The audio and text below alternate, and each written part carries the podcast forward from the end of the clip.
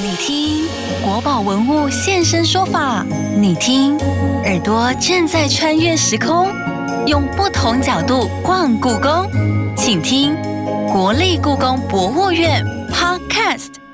Hello，你好，我是阿哲。今天我们要来聊聊目前正在国立台湾博物馆展出的展览《看见藏品里的圆明观》，故宫、台博、台史博三馆联合特展。展览将会持续到五月二十九号。光听这个展览的名称哦，我们就可以感受到有很多的视角、很多的画面浮现哦。那也要透过三馆各自的典藏文物，分别从台湾原住民、汉人长民与宫廷官府当中来了解当时的生活文化。今天很荣幸邀请到了两位来宾，第一位是故宫器物处副研究员，同时也是珍玩科科长侯怡丽老师。侯老师你好。哎，你好，第二位是故宫器物处的陈玉秀助理研究员，玉秀老师你好。阿泽你好，各位听众好。今天就要请两位老师来分享这一次特展当中故宫所展出的文物。那既然是台湾三大博物馆联展，绝对是展品数量、内容质量都不会让人失望的。这十个主题包含了货币、餐具、烟具、文字、女子的装饰、男性的配饰等等哦，还有一个两性情欲的主题。那里头还设置了十八禁展区哦，到底里头有什么呢？那接下来我们就精选几个主题要来跟大家分享。我觉得其中有一个主题蛮特别的，叫做不做货币使用的钱币。就是不把钱当钱来使用哦。我们可以看到原住民族把钱币缝制到上衣当中，当做装饰；然后汉民文化把钱币当做趋吉避凶的护身符。而故宫的部分呢，展出了一个叫做压胜钱的文物。想请教一下玉秀老师，是不是跟我们来介绍一下这个压胜钱？嗯，所谓的压胜钱呢、压这个压字呢，就是我们讨厌的厌字哦，讨厌的。燕字，是那呃，它破音字叫做压，嗯所以有压胜钱。那其实压胜钱呢，在非常早的时候，商周时期就已经有了哦。它最主要是巫术里面的一种。然后巫术里面有分害人的巫术啦嗯哈、当然也有一种是吉祥的巫术啊，就是说你。利用了某一种物质或者是象征啊，哈，它就会带来吉祥。是压胜钱呢，就是所谓的吉祥巫术里面的一种。哦，因为那个以前的压胜钱呢，它呈现的样貌呢，可能就是所谓的银锭啊。嗯或者是铜钱的样貌，现在我想大家如果去那个建国浴室的话，说不定还可以找到。看到你看到那个是铜钱，可是呢，它上面写的是吉祥平安，或者是多子多孙等等这样的一个钱币，就是铜钱的造型，可是写的文字是一种吉祥文字啊。嗯。这种吉祥文字，或者是说我们这个压胜钱，它的使用方式可能就是例如说当成压梁用。屋哦顶，你造一个新新屋子的时候，你可能会把钱放在这个压胜钱呢，放在这个屋顶上面呢、嗯那这压梁使用啊，或者是有时候像清代插花，它也会放这种压胜钱哦，然后代表一种吉祥。甚至呢，像晚清的时候，慈禧太后呢，在那个比较重要礼物的外包装啊，哈，她用这个压胜钱串起来，然后绑在上面啊，那代表的是什么？当然是一种吉祥的意思。嗯那因为它的样子就像钱，甚至有时候用黄金做的啊。哦，那有些时候呢，例如说清宫，他们会把这个压胜钱呢，用漂亮的漆盒啊，或者是很漂亮的呃金盒、金属盒等等呢，装起来这样子。那最普遍原则上是在市面上面。现在如果真的大家去外面古董市场，说不定都还可以看到、啊。真的，如果家里阿公阿妈他们有收藏那种很旧的古钱，里面可能就会有，对不对？呃，说不定就会有。真的，里面就是那个古董这样子。对，那我们再看另外一个主题哦，看不懂的文字。那所谓的看不懂的文字是什么意思哦？以故宫的展件来说，是聚焦在什么呢？是古代的篆书吗？是不是？请侯老师跟我们说明一下，就是篆书，就是跨博的东西。对，就是跨博嘛，就是篆字。我想对现在的听众来讲，应该也不是很熟悉吧？完全不知道，就是因为以前还会常用印章，嗯那现在连印章也都不用了，那所以故宫就会有展出这种，像比如说这个皇后的印章哦，那然后你可以去猜猜看她写什么字啊，就是这这种概念，就是其实这些字对我们现在来讲其实是蛮陌生的，除了这个篆字以外，他还写了满文啊，就是。哦哦哦，对他除了中国字以外，他还有，就对我们来讲，可能就变成外文的这种概念了。所以就是嗯各种各样的字，然后或者是他把那个寿字，然后把它很图像化，然后放在器物上面，也常常有这样的利用。对对对对就所以就是文字把它图像化以后放在器物上面，这是哎宫廷常见的装饰的主题。是老师说到这个印章啊，因为在展场当中，我看到了这两个印章，它是放在一起的，而且呢，印章的上头的龙的样式又很不一样。那为什么他们会放在一起？它是一套吗？还是其实它是两个印章，就是独立的两个印章。那一个是荣惠皇贵妃，现场去找找看哪一个是荣惠皇贵妃的印。那除了篆字以外，它旁边还是有个满文，是就是把满文变成篆书化的这种字体。然后另外一个就是荣惠皇贵太妃，就是贵妃跟贵太妃嘛，大家可以理解吧？所以听起来好像都是同一个对，人，同一个人，但是他因为不同时期。不同时期，所以就会有两个印章这样。所以老师你们也要去研究那些字哦。那就其实看看久了也也都认识啊，对啊，知道笔画怎么走的话就，就可以比较懂这样子。对，我自己在看是有看没有懂啦，那里面有篆文，然后也有满文，大家可以去研究一下。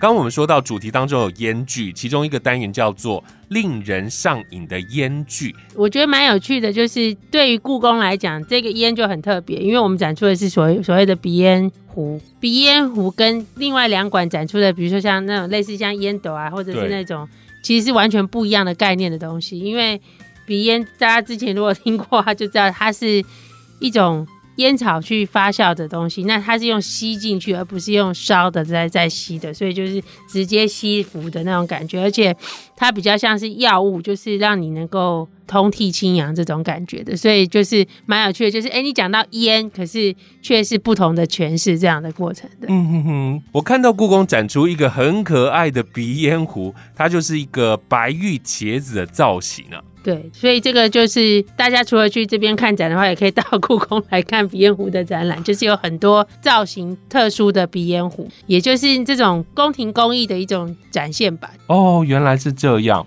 其实我们在这一次的展场当中还看到了另外一个主题，但是我看字面上啊，其实我不太懂他想要呈现什么内容，就是他者想象的凝视，这是什么样的一个主题概念呢、因为在这个主题当中可以看到像是托宝瓶这样子的一个文物在里头。我觉得非常好。阿哲告诉我们说，提的问题就是说我看不太懂，这个可见就是我们策展人应该要检讨的地方哈，这是实话。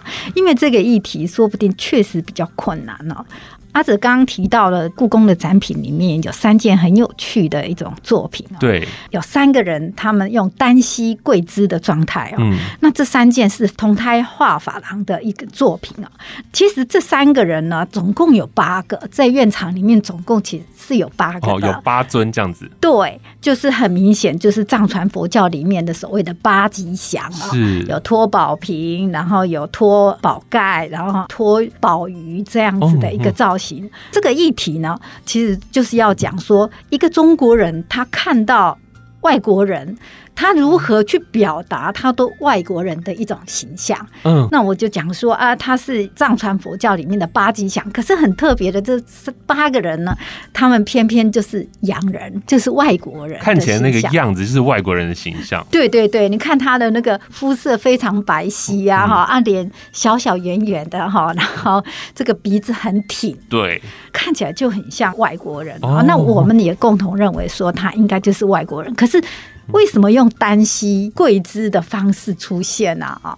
会让我们想到一些事情哦，就是说在十八世纪末的时候，有一个呃事件哦，就是马格尔尼事件的产生哦，是大概是一七九二年的时候，这马格尔尼就英国的一个公爵，他就带了一群人到中国来。那他的目标呢，当然就是说，希望中国能开放港口啊、经商啊，哈，这样的一个议题啊。当时有一个非常有名的，一开始就意见了，就是说，马高尔宁公爵他去觐见乾隆皇帝的时候，当然要行跪礼啊。对。可是行什么样的跪礼，就产生非常大的争执。一开始就马上产生了争执啊，因为当时马高尔宁他们要求就是国对国的一个平等对待，而不是凡俗或者是一个臣子对皇帝朝见方式。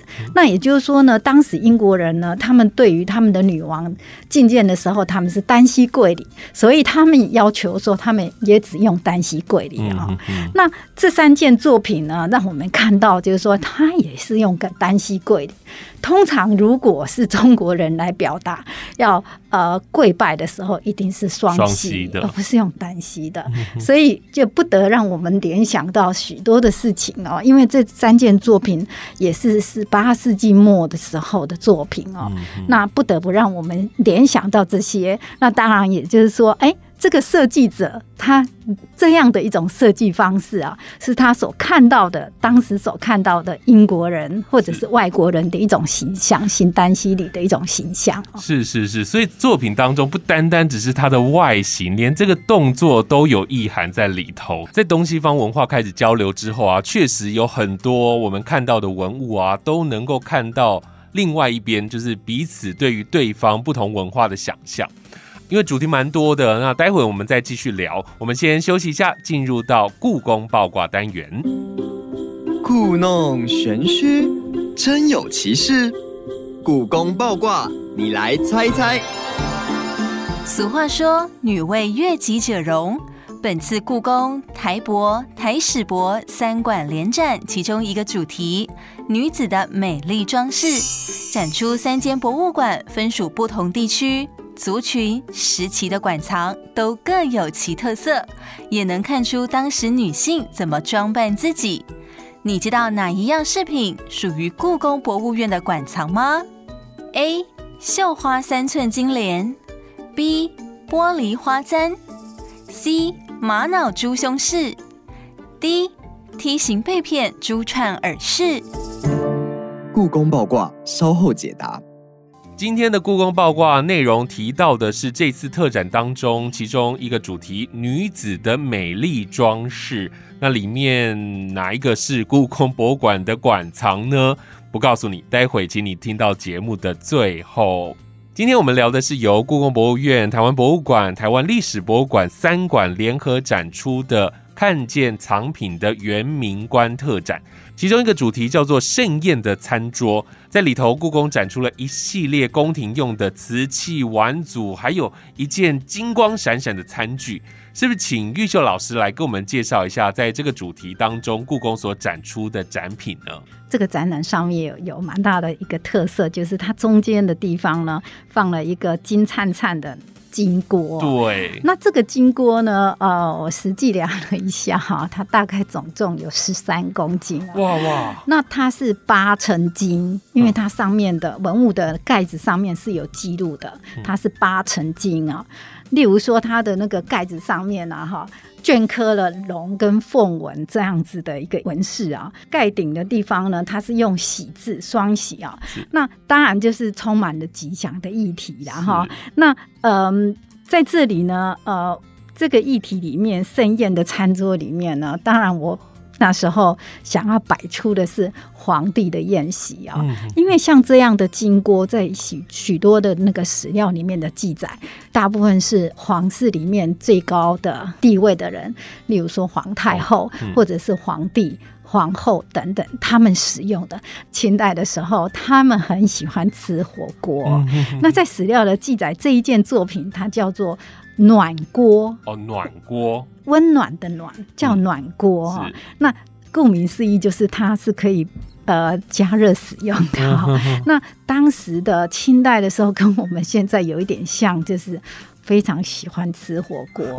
那也有史料的记录，就是皇帝跟皇后啊吃饭的时候，也常会用这种暖锅。嗯，这个就是我们这一次展出的一桌。那当然也有很多的瓷器在这上面。这些瓷器呢，我们可以看到它上面也有很多的吉祥的啊、花样哦，呃，例如说有万寿无疆这样的青花瓷啊，这里面最主要要呈现就是说金灿灿不打紧啊、那金灿灿的使用的呃时间点。常常也是在盛宴的时候，嗯哼哼哼，举行这个可能宫廷很大的盛宴的时候，嗯可是大家不要忘了，皇帝吃饭不是不跟别人在一起的，吃的饮食，他的食材也是由宫里自己准备的。那你们，你可能阿泽，你可能会说，那那难道别人吃的就不是宫里准备的吗？对啊，没错，就不是宫啊里准备的。那是从哪里因为呢来的？，好，因为呢，就是说。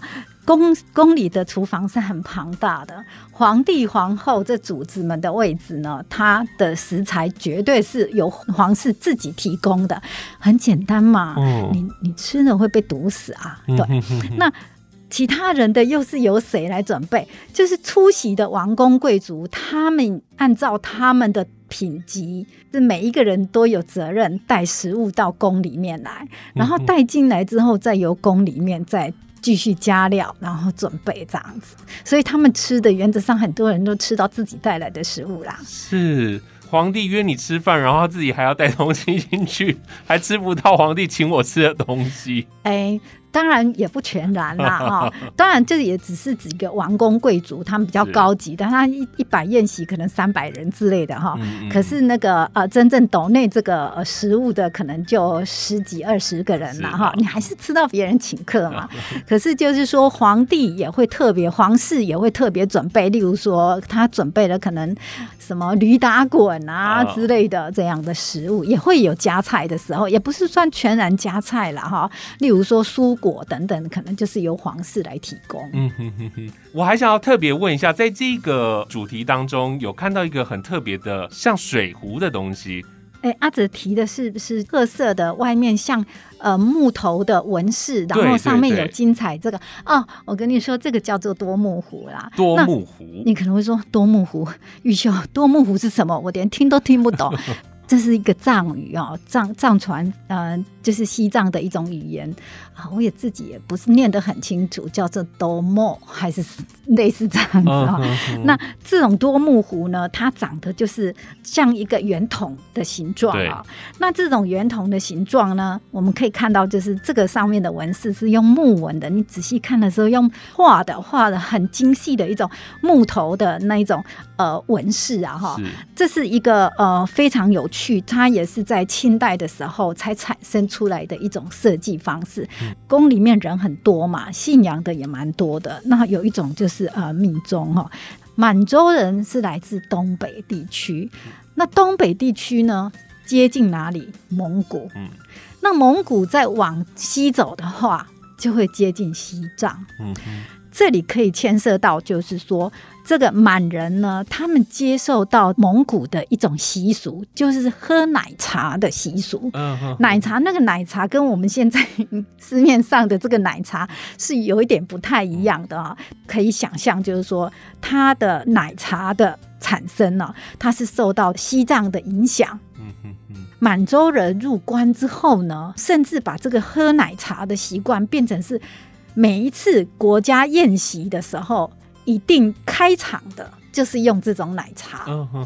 这时候奶茶壶就非常的特别了，对，所以他们设计了一款像我们陈列室可以看到的一种直筒型的瓷器做的，嗯哼哼，然后画上这一种啊、呃木木纹纹，设计的非常的精美，甚至呢还用那种金框啊哈，然后上面的那个盖子呢还有一只金色的狮子等等呢、嗯是一个非常优美的，然后又具有一种文化性的一个设计。你到现场看到这些餐具，你就知道这些皇族他们所使用的这些器物是有多么的奢华哦。而另外，在这次所安排的十个主题当中，很特别的有祖先的音容宛在。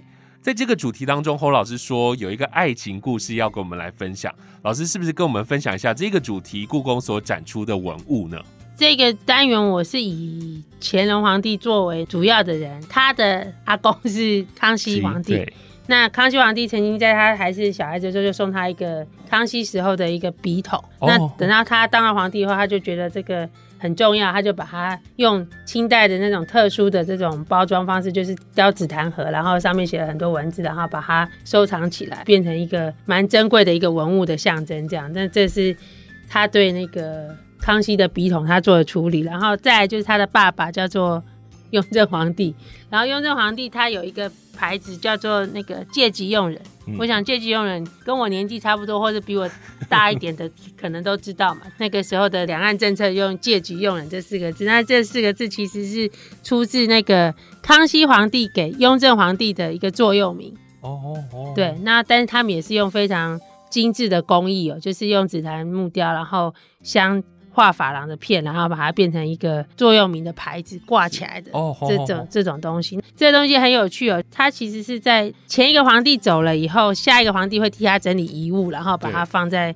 某个地方。那这个就是雍正皇帝走了以后，然后乾隆替他整理遗物的时候，就把它放在寿皇殿里面，然后这个东西就变成在寿皇殿的一个收藏，刚好也符合这个应容晚在的题目。你想想看，就是乾隆皇帝对爸爸的思念，然后爸爸要再对他爸爸的思念，就是嗯一个长长的这种故事线这样。再来就是乾隆皇帝的那个富察皇后的一个火莲的包，就是那个绣的那个包，它就是要提醒乾隆皇帝满人的这些传统跟一些节俭的概念，所以他用那个。他们满族才有的材质，然后把它缝了一个荷包，然后要他携带。可是他好像在送他荷包的隔年他就走了，就是这个皇后就走了，所以是。就是你要讲，每次都有人问说故宫有什么爱情故事哦，那这个可能就是故宫爱情故事的头版，就是是。最最能够显现乾隆皇帝他对爱妻的思念，因为。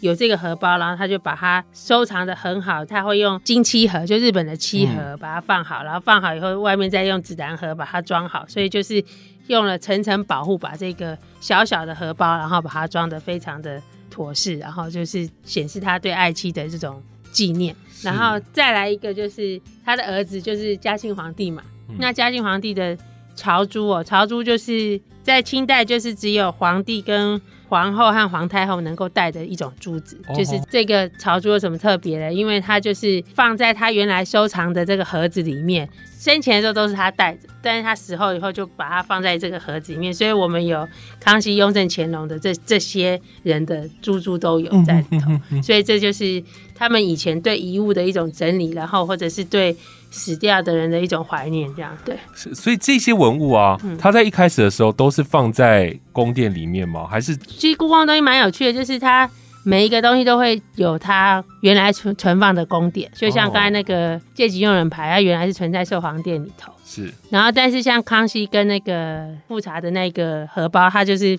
放在比较靠近乾隆的生活的周围这样子。嗯嗯，然后那朝珠的话，就是也是放在寿皇殿里头，就是因为人已经走了，就是要嗯把它放在里面这样子的，是就有一点供奉的味道这样。对，也像刚刚老师说的，就是让后代子孙能够时时的提醒自己，或者是怀念逝者哦。再来，我想要聊的就是型男与勇士这个主题。那其实名称就很清楚啊，就是讲呃原住民勇士，还有汉民以及皇室的型男，他们身边会有什么样的配件？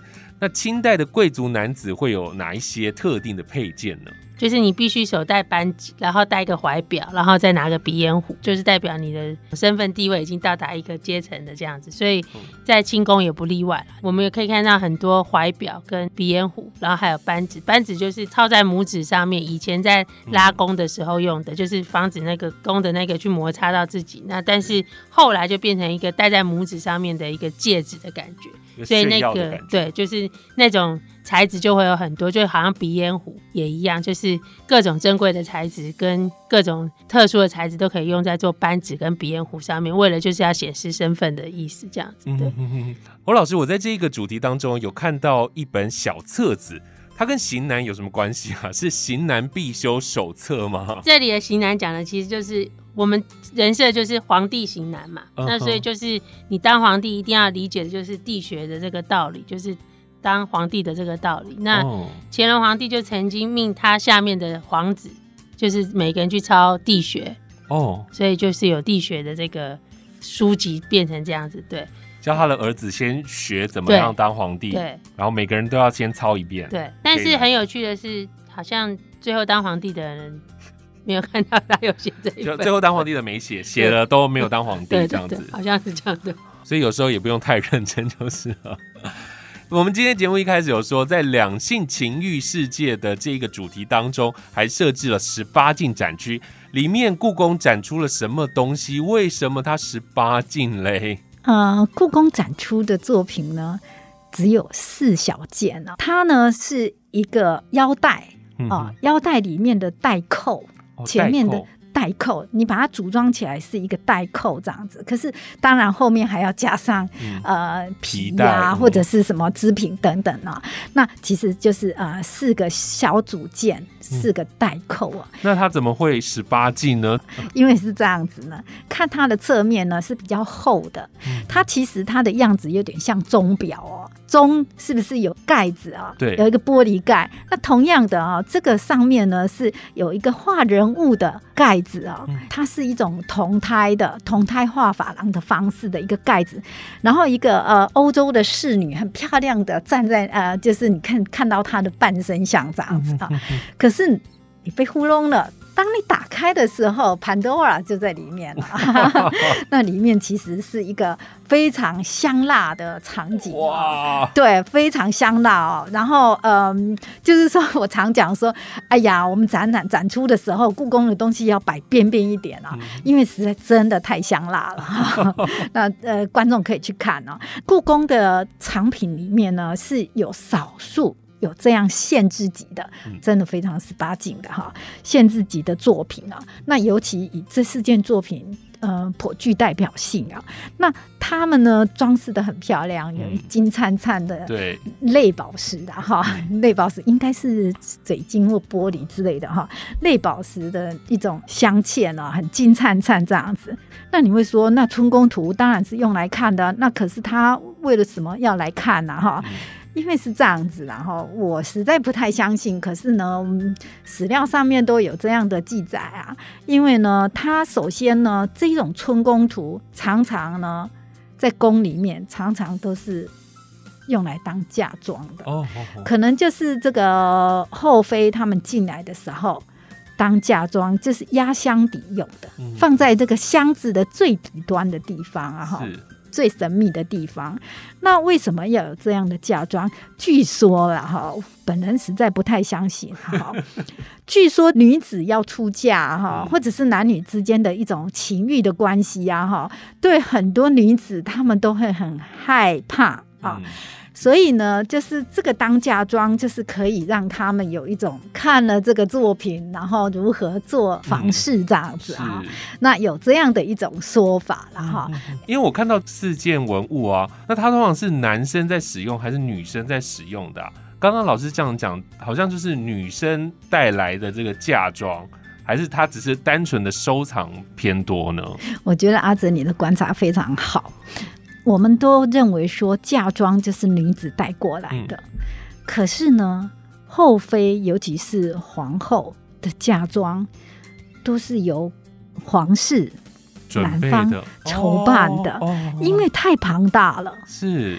很多都是由皇室自己筹办，嗯。然后当嫁妆。了解。那当然就是说，女方就是尤其是皇后，她们也会带来一些个人的一些嫁妆，嗯不是没有。可是这个十里红妆很多都是大部分的也都是由皇室自己来准备的。嗯嗯。听完了今天这么丰富的分享哦，我们只是单纯的从故宫的展品来分享哦，就这么精彩了。相信大家对于这一次特展一定相当的期待，结合了故宫的宫廷文化、台博的原住民文化、台史博的台湾长明文化，相互对照之下来更了解台湾的历史上各自文化的脉络。今天真的非常谢谢两位老师的分享。而在节目的最后，想要请侯老师来形容这一次的特展，然后来号召一下大家来观赏。这个展览就就像之前曾经有一个展名叫“决战策展人”嘛，嗯那就是让大家就是把自己的馆有趣的东西拿出来 PK 的意思，那就是希望大家能够去感受一下三馆决战的样子，这样顺便打一下广告，这个展览会在那个十月的时候会到台南的国立台湾历史博物馆展出。对，哦吼吼，对所以到五月底展完之后，到十月份还会再展一次。对，那但是这次展的话，就会就是有一些展件会调整，然后大到时候大家有兴趣也可以去那边参观。这一次的特展真的是相当难得哦，结合了三个馆的典藏文物，所以呢，大家要好好的把握一下了。那今天非常谢谢两位老师带给我们这么精彩的分享，谢谢老师，谢谢，谢谢。谢谢。故宫爆卦，你猜到了没？三馆联展女子的美丽装饰主题中，哪一样饰品属于故宫博物院的馆藏呢？答案是 B 玻璃花簪。A 选项绣花三寸金莲是台史博的展品，可以看见以前认为女生的脚维持小小的才是美丽，才能顺利出嫁。而玛瑙珠胸饰及被片珠串耳饰，则是台博馆展出原住民女性佩戴的饰品。故宫的馆藏玻璃花簪来自清道光时期，设计上使用当时欧美人士追求的冷暖撞色宝石搭配，可以看出清朝皇室也是走在时尚尖端的呢。今日参观时间已结束，敬请期待下集故宫 Podcast。